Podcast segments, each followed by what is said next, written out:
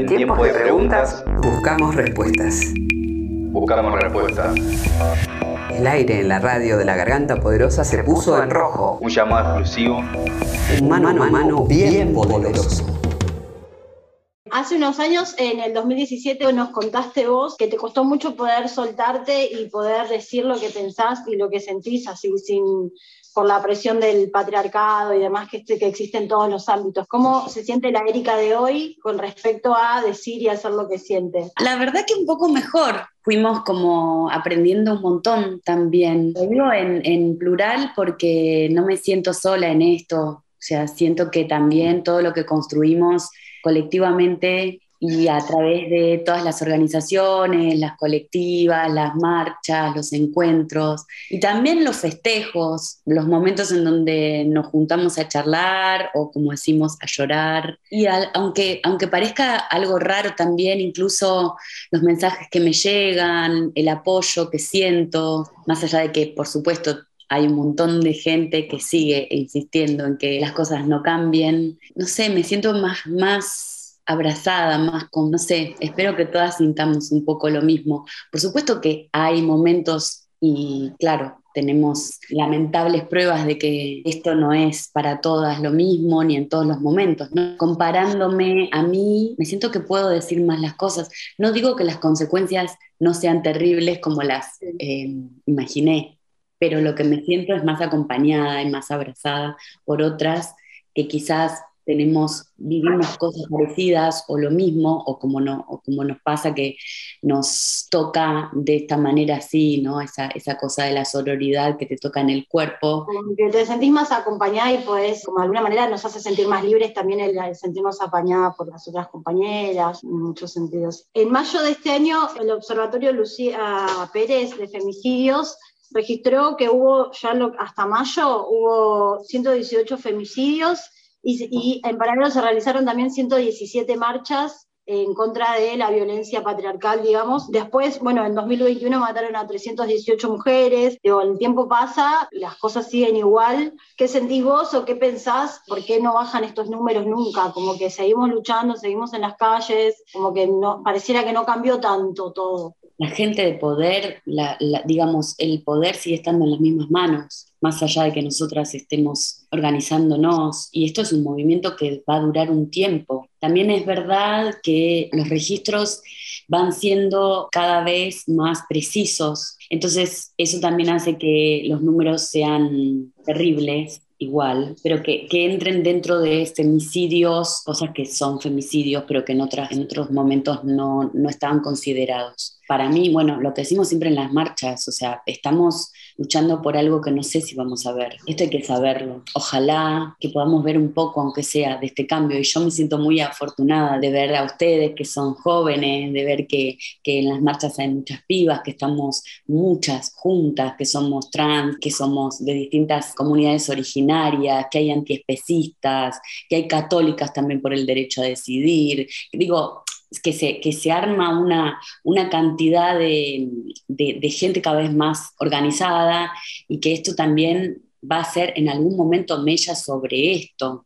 Lo que pasa es que el poder sigue estando en manos de esta gente, en todos lados, y ahí se produce algo extraño, porque nosotras no, sabemos cómo hacer y tampoco sabemos si tenemos ganas de entrar en esos circuitos de poder. Primero porque estamos tratando de destruir esos circuitos, entonces es raro que una mujer quiera entrar en esos circuitos. Entonces, ¿cómo se hace? Bueno, se destruye desde adentro. Bueno, para, para destruirlo desde adentro tenés que entregarte como si fuera directamente como meterte en la boca del lobo.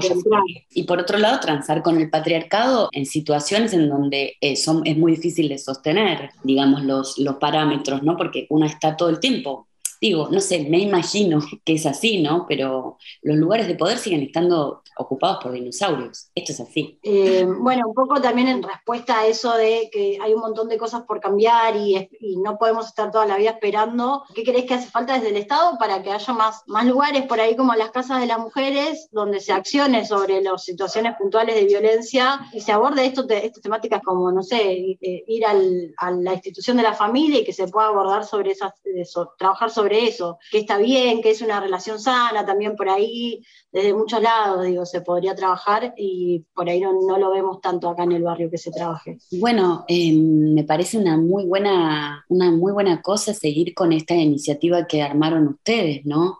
Estas casas. Justamente estuve viendo una película que una directora también alemana armó una casa en, en Italia, en Palermo, y las, las, las, mujeres feministas que estaban en Palermo de hacía mucho le pidieron eso, ¿no? Me parece que es una muy buena cosa, ¿no? Un, un lugar en donde podamos encontrarnos, donde podamos refugiarnos, donde podamos estar tranquilas, donde podamos hablar de lo nuestro, donde nos sintamos acompañadas, no nos sintamos juzgadas, donde podamos pensarnos, expandir nuestra conciencia, nuestras, nuestra, nuestras sensibilidades también, nuestros oficios, donde podamos incluso intercambiar conocimientos.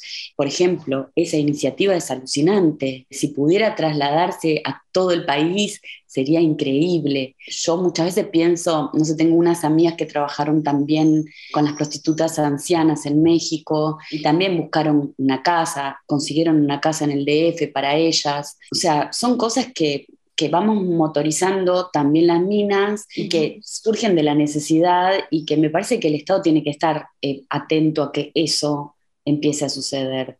Y con esto, además, no solamente estamos cuidando a las mujeres, además estamos cuidando a las disidencias y estamos cuidando a, los, a, los a las niñas, a las infancias. Eh, cosa muy importante y muy relacionada con el feminismo. Otra cosa que pienso, siempre yo soy muy amiga de las chicas de la línea 137, de Galliberti y ellas que armaron esto y pienso, ¿por qué no es una línea federal? ¿Por qué está solamente en algunos lugares? ¿Por qué tenemos que llamar a, a, la policía, esperar que nos atiendan, que nos traten bien, cuando acabamos de ser violadas, abusadas, cuando tenemos, digo, ¿por qué no puede haber con tanto personal que sí está capacitado para esto, ¿por qué no puede haber mujeres que nos puedan acompañar en estas situaciones en todo el país? incluso hablando los idiomas que se hablan en nuestro país, los distintos idiomas que se hablan en nuestro país, los idiomas de las comunidades originarias. Digo, eh, pienso que todas las iniciativas, no sé, pienso yo, no ahora, pero digo, todas las iniciativas que armamos las minas, juntándonos, estaría bueno que el Estado nos esté mirando y nos apoye, porque son, salen de la necesidad más pura. Lo digo como una de las cosas. Yo no, no, no me doy cuenta muy bien cómo, pero digo, intuitivamente pienso, ¿no?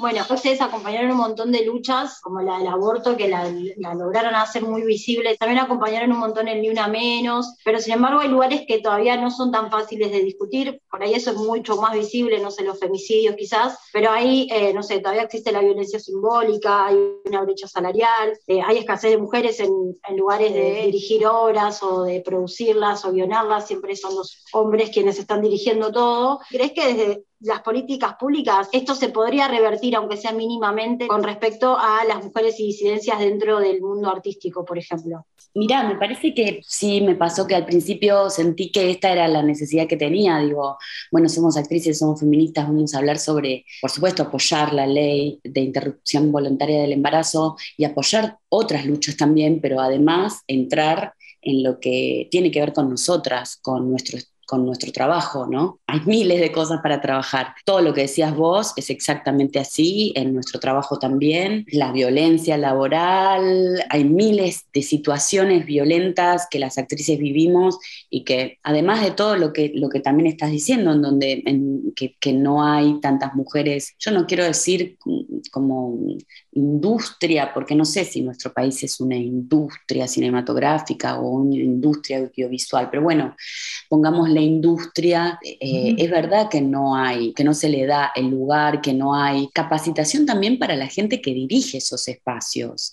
A mí me parece también importante eso, digo, yo por eso estoy todo el tiempo pidiendo la ley Micaela para, para los, trabajadores de, de la industria cinematográfica, porque pienso esto, digo, es necesario que la gente que está dirigiendo los lugares, la gente que está trabajando incluso adentro, la gente que vemos, los periodistas, tendrían que tener no sé, digo, una materia, algo para entrar, para decir, che, ¿sabes que esto no lo podés decir en la televisión? No se puede decir esto ya. Hay, cosas que eh, para crear esto que se llama sentido común y poder hacer, digamos, que, que ese mismo sentido común presione sobre la eh, necesidad de contar historias de mujeres y disidencias, de que las mujeres seamos las que también las que trabajamos en, eh, adentro, que podamos cobrar igual eh, que los hombres. Bueno, digo, a mí me parece que es importante que, que sí se pueda hacer, que sí se pueda armar. Lo que pasa es que es un poco difícil, no sé, pareciera como si fuera que es un lugar de muchísimo privilegio, entonces eh, no se puede hablar sobre estos temas, ¿viste? Y realmente hay muchísima violencia, es lo que vengo denunciando yo hace un montón, ¿no? Hay violencia laboral en los laburos con los otros actores, sobre todo con actores poderosos, hay violencia laboral porque te echan cuando eh, vos decís que, lo que el contenido de lo que están haciendo es bastante pobre, para decirlo de alguna manera, pasan un montón de cosas dentro de nuestro métier, dentro de nuestro oficio, y es importante que eso pueda suceder, ¿no? A mí me parece que nuestras capacidades ya sabemos que superan estas necesidades de armar cupos y qué sé yo, pero no está sucediendo que nos están poniendo en esos lugares. Entonces, hay que armar políticas públicas para que eso sí suceda. Estaba pensando que en una entrevista vos contaste que a veces eh, o tratás de darle prioridad en realidad a, por ahí a los guiones o producciones que, en las que participan más mujeres o que están dirigidas por mujeres, porque sabes que les cuesta mucho más llegar a ese lugar. En ese sentido también pensaba en, bueno, no sé, eh, a, nosotras por mujeres, por villeras y por disidentes quizás nos cuesta un montón más llegar a ser una actriz en algún teatro, porque un montón de mujeres tienen tres laburos, tienen sus hijos, tienen que hacer acompañamiento, no sé, tienen un montón de cosas en la cabeza y, y jamás podrían acceder a ese lugar si no fuese quizás por, no sé, algún programa que te dé una beca para que vos puedas estudiar teatro y que exista un cupo laboral para ciertas obras que sean dirigidas por mujeres, porque la realidad es que estamos en desventaja, digo, tenemos dos mil años eh, en contra nuestra en la que no pudimos hacer nunca un carajo, entonces de golpe eh, no bueno, que sigue habiendo teatro en donde las mujeres no actúan, actúan solo los hombres. En Japón, por ejemplo, el teatro tradicional japonés y el teatro no, tradicionalmente no pueden actuar las mujeres. Claro. O sea, digo, eh, yo, yo, descubrí eh, una carta, creo que era de una eh, italiana, que en el 1700, creo, pedía por favor poder actuar porque su marido actuaba mucho de mujer y eso lo confundía mucho. O estaba ella sacando para mí como, bueno, a ver cómo hago para actuar, no sé. Y la dejaban actuar solamente, dejaban actuar a las mujeres solamente si eran las esposas de los actores. Esto viene desde hace mucho, es muy complicado, estamos, eh, por suerte igual, está bueno lo que vos decís, eh, sería hermoso que podamos armar situaciones desde lo público, desde el Estado, para poder eh, ayudar a, esto, ¿no? A que pasara esto. No sé, yo en mi, en mi casa no sé por qué me pasó que creí que podía ser actriz, porque en mi casa era lo mismo. Mi, mi vieja, mis viejos me decían, Eri, no, te vas a cagar de hambre, o sea, no, no sabemos si sos buena actriz, ¿quién te va a dar una oportunidad si nosotros dos recién son los primeros en toda la familia que recién pudimos estudiar? ¿Cómo vamos a hacer para ayudarte nosotros? ¿Actriz? ¿Qué es actriz? Actriz es medio prostituta, parece. Parece como medio prostituta, no sé, como algo así. ¿Qué, qué vas a hacer? ¿Cómo vas a hacer? Claro, es importante que se generen este tipo de cosas. Y esto es algo que a mí me parece que sería hermoso poder eh, armar desde colectivas feministas de actrices reales, eh, en serio, de los lugares además, desde la Asociación Argentina de Actores, desde SAGAI, desde las entidades de, actores, incluso también desde Argentores, bueno, desde todas las asociaciones que, juntaron eh, artistas, digamos, de distintos oficios dentro del arte para poder armar esto, ¿no? Que, que haya eh, intercambio en este sentido. Eh, me, parece, me parece hermoso que pudiera ser. Yo ahora estoy acá en Alemania y en Alemania pasa mucho. Digo, todo lo que dicen, viste, los planes, no sé qué, la gente que dice eso, digo, Em, no sabés lo que, que, hay en Alemania y es primer mundo, ¿eh? Mucha gente vive de planes, vive de, decir, se quedan sin laburo, de acá, por ejemplo, además hay una, una que te dan por hijos, si estudias, o sea, eh, hay muchas políticas de, ayuda a, proyectos artísticos, incluso no solo alemanes, por eso también estoy acá. No lo digo para tomarlo como ejemplo, lo digo para pensarnos como siempre nos pensamos, que viste que siempre pensamos que estamos como en la prehistoria de todo. Digo, no, eh, acá también pasa y acá también está lo mismo que también pasa en femicidios, lo mismo que también pasa todo lo que ya sabemos, ¿no? Eh, a pesar de que, bueno, eh, la ola feminista anterior fue más fuerte acá, digamos, se nota, ¿viste? En, nuestro país, bueno, después vino la, dictadura y arrasó con todo, entonces eso, eso que habíamos conseguido, eh, que habían conseguido nuestras antecesoras, bueno, quedó como en, un, en ese agujero en el, en el alma que tenemos y bueno, eh, tuvimos que seguir de otra manera, ¿no? Em, yo una pregunta más, porque veníamos pensando, ¿no? También en tu opinión, ¿cómo o qué luchas faltarían? Porque, por ejemplo, vos estás en un montón, digo, hoy nos contaste que estás en un montón de luchas que también son transversales, no sé, al feminismo, digo, ¿no? En todas esas, por ejemplo, y pensábamos, bueno, eh, hace un par de semanas eh, en el Inca, digo, hubo estaban actores, actrices, diferentes protagonistas también, ¿no? De, todo el ámbito, y hubo una represión bastante grande, se llevaron detenidos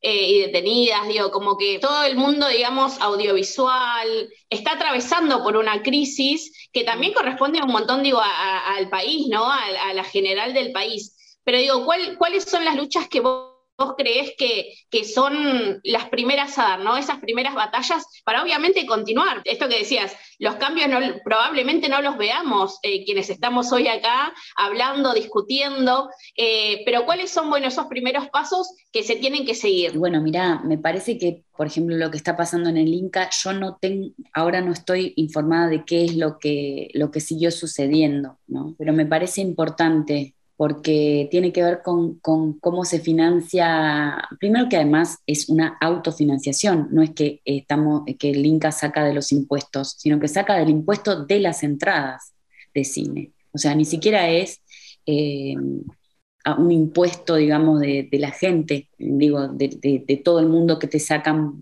por, existir, sino que solamente la gente que consume audiovisual. Y además porque, porque son leyes que, de las que estaba orgulloso el mundo entero. Yo digo esto y quizás es medio, pero bueno, yo también, me gusta también ver desde afuera porque me doy cuenta, porque valorizo cosas, eh, sobre todo por eso, porque uno está allá y una también como Argentina tiene esa cosa como de siempre estar puteando contra el país. La verdad es que en nuestro oficio es maravilloso lo que pasa desde afuera. Teníamos, tenemos una ley maravillosa de apoyo al cine argentino. Tenemos, bueno, además, bueno, todo lo que tiene que ver con el oficio eh, cinematográfico y teatral, o sea, es conocido mundialmente. Ya hay, hay, gente que se va directamente a Argentina a ver teatro, nada más, teatro independiente. Eso no pasa en casi ninguna ciudad del mundo. Mira que estoy ahora en Berlín, que es una de las ciudades que más teatro independiente tiene, pero no pasa lo mismo. No es lo mismo. No, no, no es lo mismo, es otra cosa, ¿no? Está, está todo mucho más eh, amparado por otras, por otras cuestiones que nosotros no tenemos y sin embargo se genera igual. Entonces, me parece importante que se pueda apoyar a esto eh, desde las políticas públicas. Por supuesto, sin reprender, pero eso por supuesto, no sé, esto me parece redundante que lo esté diciendo, pero bueno, por ahí lo tengo que decir después de lo que pasó.